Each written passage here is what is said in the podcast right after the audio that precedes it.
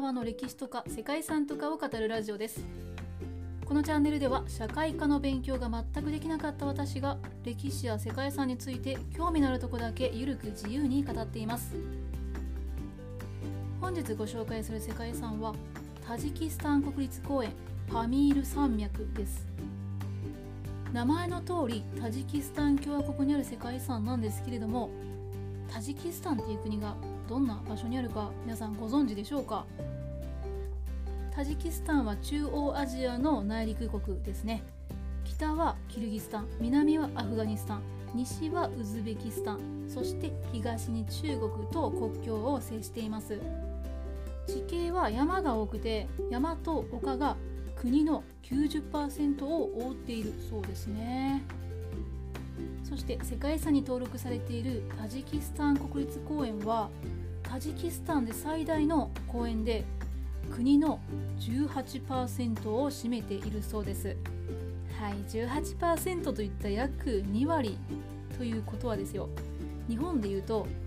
北海道がまるまる国立公園になっているようなものですよね。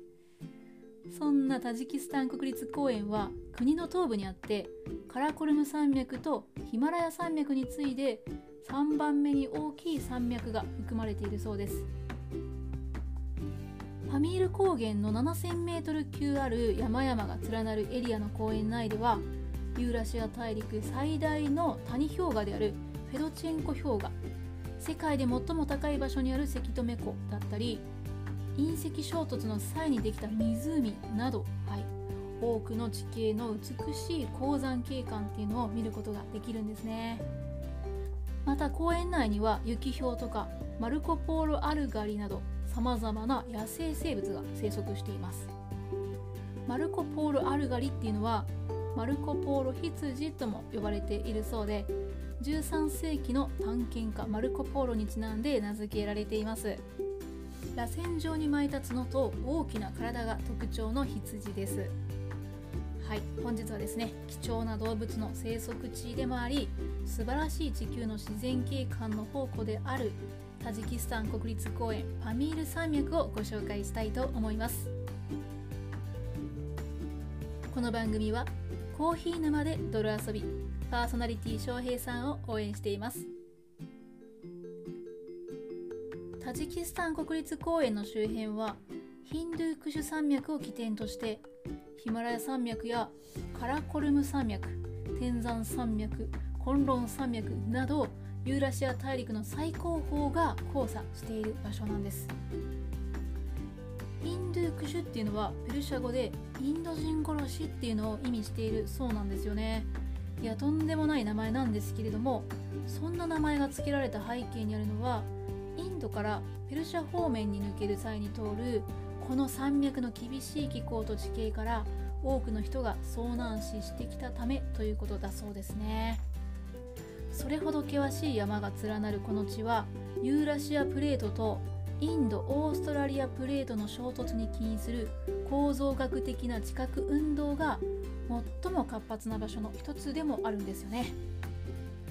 7000m 級の山々が連なっていて地殻変動によって作られた風光明媚な景観っていうのが評価されて2013年に世界遺産に登録されました。地理的にも自然環境的にもさまざまな要素を併せ持っていることが特徴で標高 7000m の地域から温帯地域からあとは寒冷地域とまた多湿多雨地帯から砂漠地帯までとですね本当に幅広い自然環境が保全されているんですよね。そしてこの国立公園の風光明媚な景観を作り上げているその一つが巨大な数々の氷河なんですよね。その数なんと1085もあるそうです。すごい数ですよね。氷河の他にも170の川と400以上の湖と、まあ、とにかくさまざまな美しい自然景観っていうのが同時に存在しているんですね。そしてその変化に富んだ自然環境からさまざまな動物層や植物層を有していて希少動物とか植物っていうのも多く見られるんです。公園内に数多くある氷河の中でもひときわ存在感があるのがフェドチェンコ氷河なんですね。全長 77km 面積992平方キロメートル。そして氷の厚さは500メートル以上もあって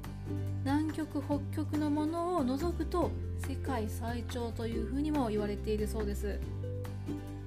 ペトチェンコ氷河の色っていうのは上流では白くて下流に行くと紫色に見えるそうなんですけれどもこれは標高が高い地域は太陽の反射で白く見えて下流に流れるに従って反射が弱くなるので紫色に見えるからだそうです。自然の光で色が変わっていくっていうのも神秘的ですよね。そしてそんな氷河地帯から高原や湖砂漠と変化に富んだ地形を含む国立公園なんですけれども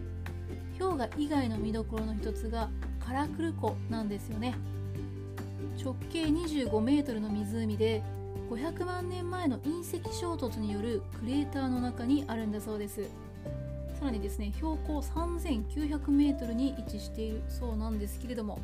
つまり富士山よりも高い位置にあるということですよね。これはちょっとや外で見に行ける場所ではないということなんでしょうか。ちなみにカラクルっていうのは黒い湖っていう意味だそうです。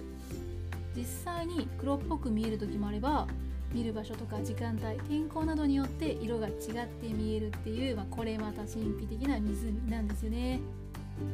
そんな自然の見どころの多いタジキスタン国立公園は今やタジキスタン観光の大きな目玉の一つとなっています。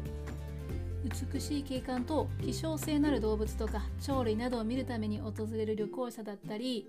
7000m 以上の丘陵の山々に挑戦する登山家なども多く訪れる場所となっています。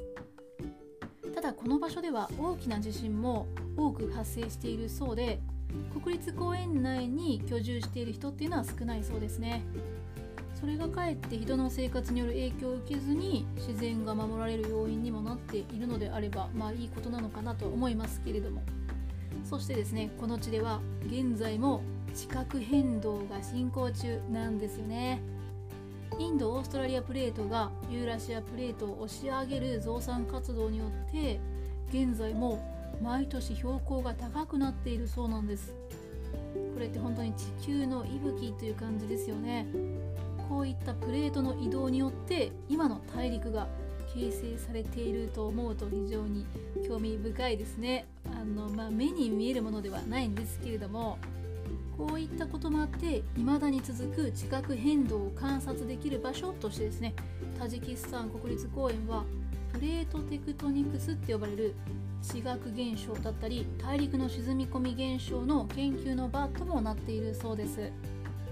ということでまさに生きた地球を感じることの世界遺産の一つではないでしょうか。本日はタジキスタン共和国にある世界遺産タジキスタン国立公園パミール山脈についてご紹介してきました。ここまでご清聴いただきましてありがとうございます。皆様本日も素敵な一日をお過ごしくださいね。友沢でした。